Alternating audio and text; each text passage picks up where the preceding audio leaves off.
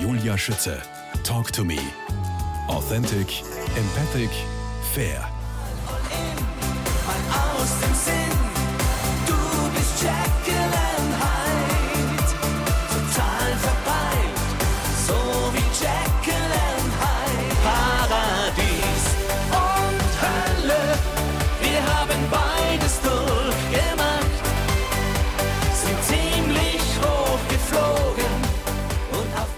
Kirche, Gasthaus, Dorfladen. Wahrscheinlich würde den kleinen romantischen Ort Paldau in der Südsteiermark bis heute noch kaum jemand kennen, gäbe es jene beiden Brüder nicht, die ihn zum Namensgeber ihrer damaligen Schulband gemacht haben. Einer davon sitzt mir heute via Zoom gegenüber. Willkommen, Franz Griesbacher, Mastermind, kreatives Organisationstalent der Paldauer. Servus Julia, ich freue mich, dass ich bei dir zu Gast sein darf. Wir haben die gesamten Erfahrungen unserer bisherigen Karriere in dieses Album einfließen lassen, sagst du. Die Rede ist vom Album Paradies und Hölle. Wie darf ich das verstehen? Anhand von konkreten Erfahrungen vielleicht? Ja, man hatte das Glück, man arbeitet mit den erfahrensten Songschreibern, Autoren zusammen, auch die besten Techniker so im deutschsprachigen Raum. Und jedes Mal denkt man, es ist das beste Produkt, das gelungen ist. Und dann kommt man hinterher drauf, ja, das hätte man besser machen können und das vielleicht ein bisschen verändert, anlegen können.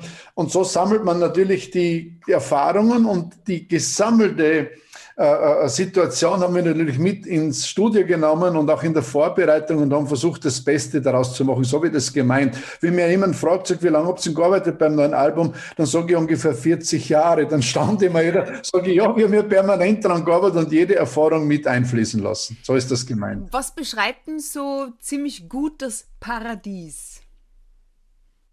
Ja, das Paradies sind die Glücksmomente, die wir in unserer Karriere erleben durften. Da gab es so viele davon. Und äh, wenn ich vielleicht weiter ausholen darf, äh, die Hölle, das ist auch dabei bei der Zeile. Das waren die Momente, wo es uns nicht so gut gegangen ist, wo wir einfach ein Tal durchschreiten mussten, wo es darauf ankommen ist, dass wir Durchhaltevermögen bewiesen haben. Und sonst wäre es vielleicht irgendwann einmal nicht mehr weitergegangen. Und deshalb haben wir gedacht, es könnte nicht besser, besser passen, der Titel als Paradies und Hölle. Diese zwei Wörter beschreiben unsere gesamte Karriere. Apropos Durchhaltevermögen, vierter Lockdown seit Montag. Angesichts der Pandemie, wo befinden wir uns derzeit gefühlt, deiner Meinung nach? Ja, da bin ich jetzt wirklich, da erwischt mir am linken Fuß. Ich habe überhaupt keinen Nerv mehr für die Situation. Ich bin das erste Mal enttäuscht äh, äh, von Österreich und von der Führung. Das muss ich sagen. Ich war großer Fan und hatte unglaublich äh, Freude, als ich äh, damals gesehen habe, es kommen junge Leute in die Regierung und unmittelbar darauf musste ich feststellen, die agieren ja nicht so, wie wir uns das alle äh, gewünscht haben. Wenn man abstimmt in einer äh, Regierung, ob Politiker die Wahrheit sagen müssen oder nicht, da wird es mir schlecht. Und da haben die bei mir alle Punkte verloren. Da bin ich ganz offen, obwohl ich normalerweise nie äh, äh, öffentlich politisieren möchte. Äh, was jetzt in den letzten Wochen passiert ist, ist für Normalbürger nicht nachvollziehbar. Und äh, ich, ich, vermeide auch Diskussionen darüber zu führen, weil es zu nichts bringt. Äh, dann sagt der Bundespräsident, es sind Gräben aufgerissen worden und die müssen wir schließen. Und gestern höre ich dann zum Beispiel unseren Bundeskanzler und der tut nichts anderes, als die Gräben noch größer machen. So habe ich das empfunden, wenn er sagt, äh, er entschuldigt sich für alles, was da passiert ist und, und, und die Geimpften sind jetzt die ganz Bösen, äh, die Guten, weil die anderen sind die Bösen und, und, und das finde ich nicht in Ordnung. Wenn er die Gräben schließen möchte, dann müsste er irgendwie neutral sein und jede Meinung irgendwie akzeptieren. Das ist so meine persönliche Einstellung und, und so wird das äh, jedes äh, Interview nur dazu verwendet, um wieder, äh, äh, wie soll ich sagen, äh, Wähler zu ködern. Und das gefällt mir überhaupt nicht. Die Situation ist so heikel, die müssten schauen, dass die gesundheitliche Situation in den Griff zu bekommen ist, was ja schwierig genug ist. Und es ist ja emotional so hochgeladen wie nie zuvor ein Thema in Österreich. Und da vermisse ich das Fingerspitzengefühl der Politiker und ich habe das Gefühl, die schauen nur auf sich selbst und ihnen interessiert das überhaupt nicht, wie es schlussendlich mit der Gesundheit der Bürger ausschaut. Also ich bin da ehrlich gesagt sehr enttäuscht und ich vermeide jede Diskussion, weil unser Job ist es, auf der Bühne zu stehen, Menschen glücklich zu machen und zu unterhalten und sonst nichts. Und äh, in letzter Zeit, wenn wir auf die Bühne durften, habe ich als ersten Satz immer gesagt, ich habe einen Wunsch, bitte nicht dieses Thema ankreiden. Wir wollen ein paar schöne Stunden erleben und, und fertig. Und so möchte ich es auch in Zukunft halten. Ein paar schöne Stunden. In den vergangenen 50 Jahren habt ihr mehr als 30 Alben veröffentlicht. Einen äh, besonderen Stellenwert hat allerdings immer noch das Lied Mein kleiner Sohn für dich? Ja, das wird es immer haben und das wird jeder Vater nachvollziehen können. Ich habe die Geburt meiner Tochter äh, wegen einer Fernsehsendung in der Schweiz leider verpasst, 1988. Und 1992 habe ich mir das dann äh, zum Ziel gesetzt, wenn ich äh, das irgendwie einrichten kann, möchte ich bei der Geburt meines zweiten Kindes dabei sein. Und das war dann eben unser Sohn Marvin. Bei der Elisa, bei der Tochter war ich nicht dabei. Und das war für mich ein unglaublicher Moment. Da kriege ich jetzt noch Gänsehaut und muss ich aufpassen, dass ich emotionslos weiterspreche. Ja, äh, weil mir das unglaublich berührt hat. Ich habe von der Geburt selbst überhaupt nichts gesehen. Der Kopf von meiner Frau ist in meinem Arm gelegen und sie hat keinen Laut von sich gegeben. Und das ist, war so unglaublich. In dem Moment ist die Welt stillgestanden. Und dann äh, äh, hat der, der Arzt meinen Sohn genommen und hat mir regelrecht so, komm, fangen Sie jetzt und wirft ihn regelrecht in den Arm und ich durfte die Nabelschnur durchschneiden. Das war ein unglaublicher Moment. Und ich dachte damals, schöner kann es nicht mehr werden. Und ich wurde des Besseren belehrt. Heute ist er 29 und jedes Jahr gab es Momente, wo ich gedacht habe, jetzt ist es der schönste Moment und jetzt ist es und jetzt als Erwachsener, wenn er mich umarmt und noch drückt und sagt, Papa, ich mag dich und ich schätze dich und, und so, das sind Momente, das ja, jeder normale Vater kann das nochmal nachvollziehen. Und deshalb ist dieses Lied für mich eines meiner Lieblingslieder, weil es die Gefühle eines Vaters so treffend beschreibt. Oh, ist das schön. Du hast doch gerade vorhin auch schon gesagt, das Ziel der Paldauer, das Ziel und die Leidenschaft ist es, seit mehr als 53 Jahren die Menschen niveauvoll zu unterhalten und glücklich zu machen. Kannst du Glück in Worte fassen? Das ist wahrscheinlich sehr schwierig. Ich glaube, einfach den Moment, den man gerade erlebt, dass man da an nichts anderes denkt, als innerlich das Herz aufgeht und sich wohlfühlt und, und, und, und, ja, und alle Sorgen vergisst. So ein Moment ist für mich ein Glücksgefühl und das ist unser Auftrag. Ich sage ja, wir werden ja maßlos überbewertet auf der Bühne. Man nennt uns Künstler. Ich, ich, ich, ich wehre mich immer dagegen. Künstler sind ganz andere Menschen. Das, äh, der, der Begriff Künstler das wird in unserer Sprache missbraucht. Ja, wirklich. Wir, wir sind ja nur äh, äh, Menschen, die ihr Hobby zum Beruf machen durften. Und denen man zuhört und, und wir können auf große Massen begeistern. Das ist ein unglaublich schöner Moment, ist auch eine sehr verantwortungsvolle Aufgabe. Ich mache es mit voller Leidenschaft und glaub mir, bevor ich in, in eine Halle gehe, freunde ich mich jedes Mal mit der Halle an und ich meditiere auch immer ganz kurz oder schicke ein Stoßgebet in den Himmel also ich sage, lieber Gott, hilf mir, dass ich jetzt die Leute Freude mache, äh, damit sie dann zufrieden nach Hause gehen und sagen, das hat sich gelohnt, die Zeit war nicht verschwendet, die haben das anständig und fair gemacht und da gehe ich gerne wieder hin. Das ist unser Job, nicht mehr und nicht weniger. Und jeder, der das anders sieht, hat den Boden der Realität leider unter sich verloren. Mhm. Jetzt am 3. September hast du deinen 65. Geburtstag gefeiert, so möglich. Jetzt, wenn du es überlegst, vor 40, 50 Jahren und heute, hat sich dein, dein Gefühl für Glück verändert, verschoben, entwickelt? Ja, früher waren es kleinere Momente, an denen ich mich erfreut habe. Ich bin ja auf ländlichem Gebiet aufgewachsen, im kleinen Ort Paldau, in einer sehr bescheidenen Familie. Die Eltern haben, waren nicht äh, äh, sehr mit Geld sehr gut ausgestattet, aber die haben immer dafür gesorgt, dass es uns fünf Kindern an nichts gefehlt hat. Ob das ein Geburtstag äh, einer meiner Geschwister war oder mein Geburtstag, es hat immer irgendwas Spezielles gegeben und, und es waren immer Glücksmomente. Wenn ich es hinterher betrachte, waren sehr bescheidene Dinge dabei. Ich erinnere mich an meinen 14. Geburtstag.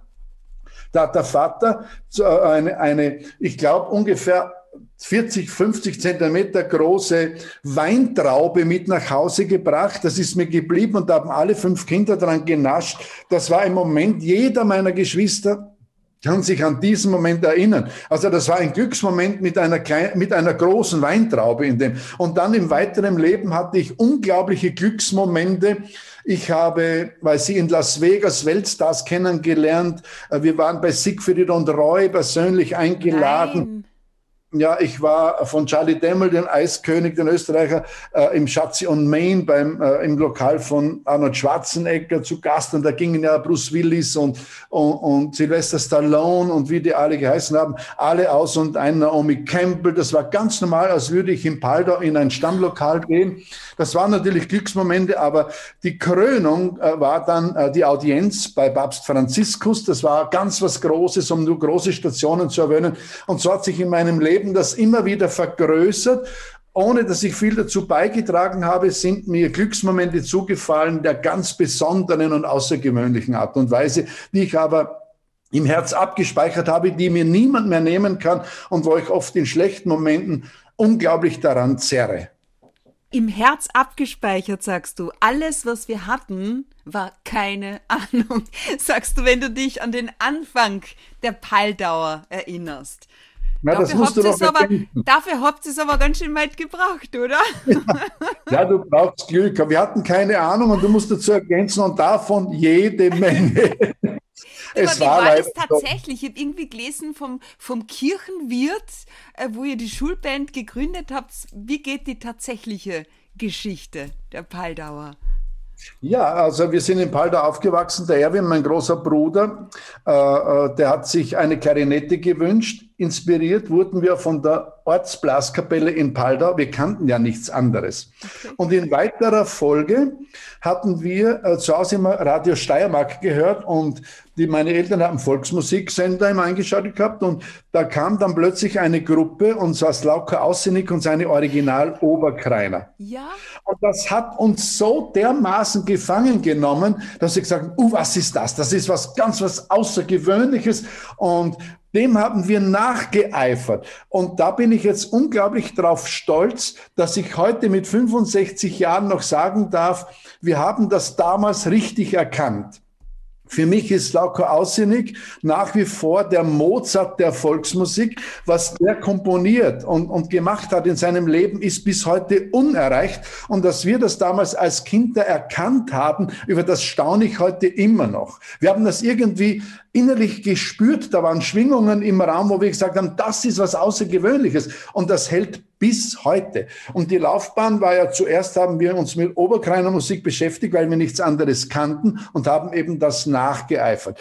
Dann durften wir in die Musikschule. Zuerst waren wir äh, wie es früher üblich war. Ich war beim ersten Flügelhornisten Rudolf Drummer, wenn ich das genau erwähne. Er hat uns für eine, für eine Torte ein Jahr lang unterrichtet. Und diese Torte hat unsere Mami immer gemacht als Dankeschön äh, für den Musikunterricht. Und erst später durften wir dann in die städtische Musikschule nach Feldbach. Und dann lernt man halt dieses und jenes kennen, lernt, äh, wird auch mit der Klassik ein bisschen konfrontiert. Dann wurden wir Teenager, dann war für uns zum Beispiel Credence Clearwater Revival, CCA, ein großes Vorbild. Und unser Gitarrist hatte eine Stimme ähnlich wie John Fogerty und wir konnten das gut nachahmen. Und so ist das entstanden entstanden und gewachsen.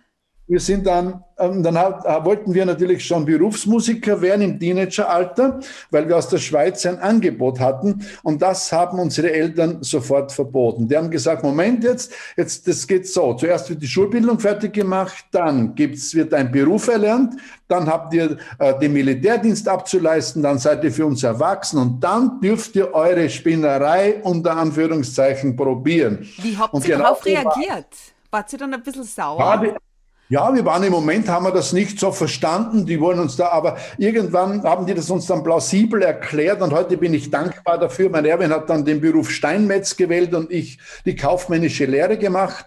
Und als wir fertig waren, haben wir dann das Glück gehabt, dass der damalige Verteidigungsminister Lütgendorf ein Haus in Paldau hatte, ein Wochenendhaus oder wie auch immer. Und der hat dafür gesorgt, dass die Paldauer, wir waren ja äh, äh zwei Jahre unterschiedlich vom Alter, äh, äh, dass wir gemeinsam ins, äh, zum Bundesheer gekommen sind und ins gleiche Zimmer nach Feldbach und deshalb ist die Gruppe auch nicht zerfallen. Deshalb konnten wir zusammenbleiben. Und nach diesem Militärdienst hatten wir dann die Möglichkeit, die ersten 36 Tage in Italien als Profi zu beginnen und anschließend zwei Monate in der Schweiz. So war es in großen Zügen so ist es abgelaufen. Das ist ja unglaublich. Ich meine, das hat ja alles zusammengespielt, ja? Das ist euch zu. Wir waren sehr gefallen. gut geführt. Ja. ja. Wir waren von oben her sehr gut geführt. Ich habe einen, eine gute Verbindung nach oben, zu dem stehe ich auch. Ich bin ja, aus meiner Sicht ein sehr gläubiger Mensch, weil man muss sich an etwas festhalten. Und ich hatte so viel Glück und immer Hilfe in Notsituationen, dass ich einfach ganz fest daran glaube. Weil mit der bescheidenen Ausbildung, die wir und ich speziell äh, genießen durften, weil es ja keine andere Möglichkeit gab, haben wir unglaublich viel Glück gehabt und, und ja, und dafür bin ich unglaublich dankbar. Unglaublich. Jetzt abgesehen von der Musik, ja, Franz Griesbacher geboren worden 1956 in Paldau. Warst du Hausgeburt, ja. weil Paldau? Ja, genau, steht? ich war eine Wirklich? Hausgeburt, ja, ja. Meine Mami sagt immer, sie war zwei Stunden vorher noch mit dem Schubkahn auf dem Feld unterwegs. Dann hatte sie gewusst, jetzt geht's los, Blasensprung und so nach Hause geeilt. Dann kam die Hebamme und wenige, ich weiß nicht, wie lange es gedauert hat, dann war der kleine Franz auf der Welt. So, so ist das abgelaufen. So hat die Mami immer erzählt. Okay. In welchem Umfeld bist du dann eigentlich aufgewachsen? Woran erinnerst du dich besonders gern, wenn du an der Kindheit denkst? Ja, dass ich eine, eine, eine, eine sehr schöne Kindheit hatte und ich wurde hineingeboren in eine sehr stimmige Familie. Mhm. Bescheiden. Wir haben das Wichtigste, was ich dann im, in, im weiteren Leben gebraucht habe, habe ich äh, zu Hause gelernt. Äh, mein Lebensmotto ist nach wie vor, nichts im Leben ist selbstverständlich und ehrlich wert am längsten. Das sind meine zwei Sprüche. Ich sage, wenn ich äh, äh, an denen festhalte, kann nichts schiefgehen und das haben uns die Eltern gelernt. Wir haben gelernt, bescheiden zu sein.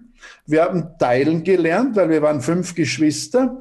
Und die Kasse war nie so dick aufgefüllt. Zu Weihnachten hat meistens der älteste Bruder ein tolles Geschenk bekommen und die anderen vier haben sich mitgefreut. Ich erinnere mich genau, als der Erwin die ersten Ski bekommen hat, mit Stallkanten. Das war damals was ganz was Spezielles. Und wir haben uns für den Erwin gefreut. Und das ist etwas Unbezahlbares, dass uns das mitgegeben wurde, dass wir gelernt haben, sich für andere zu freuen, über den Erfolg anderer, oder wenn jemand Glück hat, dass man sagt, ich gönne dem das von ganzem Herzen. Unbezahlbar, was uns die Eltern da geschenkt haben. Ja, du, du sprichst mir aus der Seele. Richtig, sich mit anderen mitfreuen können. Die Paldauer, beste Showband des deutschsprachigen Raums, hat 1991 geheißen. Das ist jetzt 53 Jahre her, mehr als ein halbes Jahrhundert, dass du und dein äh, Bruder die Schulband gegründet haben. Was ist denn jetzt von, von den beiden Teenagern aus Paldau geblieben, von ihren Träumen? Ja, wir konnten unsere Träume alle ausleben. Das war mal. Und ich glaube, wir sind genau die gleichen geblieben, wie wir damals als, als Schulband waren. Und das ist für mich auch die höchste Auszeichnung von allen, die wir bekommen haben. Wir wurden, äh, ich glaube 2000 oder 2002 zu Ehrenbürgern in Paldau mhm. äh, ernannt von der Landeshauptfrau Klasnik damals. Und das war für mich die höchste Auszeichnung, weil es für mich eine Bestätigung war, dass wir menschlich alles richtig gemacht haben müssen, sonst hätten uns die zu Hause nicht so geehrt und dass uns die Nachbarn und die Schulkollegen und alle halt von früher, dass uns die genauso sehen und mögen wie damals. Das war uns wichtig, weil das ist das Einzige, was bleibt. Alle anderen, die, die Platin und goldenen Schallplatten und goldene Stimmgabeln und, und Showband des Jahres und Künstler des Jahres, alles, was da dazu kam, das sind alles Momentaufnahmen und bestätigen eigentlich nur, dass wir die richtigen, den richtigen Weg gefunden haben beruflich und viel Glück hatten und dass es viele Menschen gab, die da mitgeholfen haben, dass Erfolg erfolgreich zu machen. Und, und, und das ist alles. Und deshalb hängt bei mir zu Hause auch keine einzige Trophäe. Wenn du solltest jemals zu mir nach Hause kommen, es gibt überhaupt nichts an Auszeichnungen zu Hause. Äh, das hängt alles im Paldauer Büro weil ich möchte, wenn die Fans unter Anführungszeichen und Freunde zu uns kommen, dass sie sehen, was wir gemeinsam erreicht haben. Und ich möchte nicht zu Hause in den Trophäen baden, weil, weil Kolleginnen und Kollegen, wo ich das weiß, dass das stattfindet, die auch auf der Toilette noch die Platin-Schallplatten hängen haben, die drehen irgendwann alle durch und die spüren sich nicht mehr. Die glauben, sie sind etwas Besonderes. Und ich vertrete immer die Meinung, ab dem Moment, wo man denkt, man kann was oder man ist was Besonderes, ab dem Moment Moment geht's bergab. Und ich habe da immer Respekt und stehe wirklich jeden Tag auf und denke mir, uh, hoffentlich darf ich meinen Beruf noch ein bisschen ausüben und vielleicht fällt mir noch was ein, dass ich andere eine Freude machen kann. Das ist für mich Glücksgefühl auf höchster Ebene. Franz Christbacher, wir sprechen in Teil 2 gleich weiter.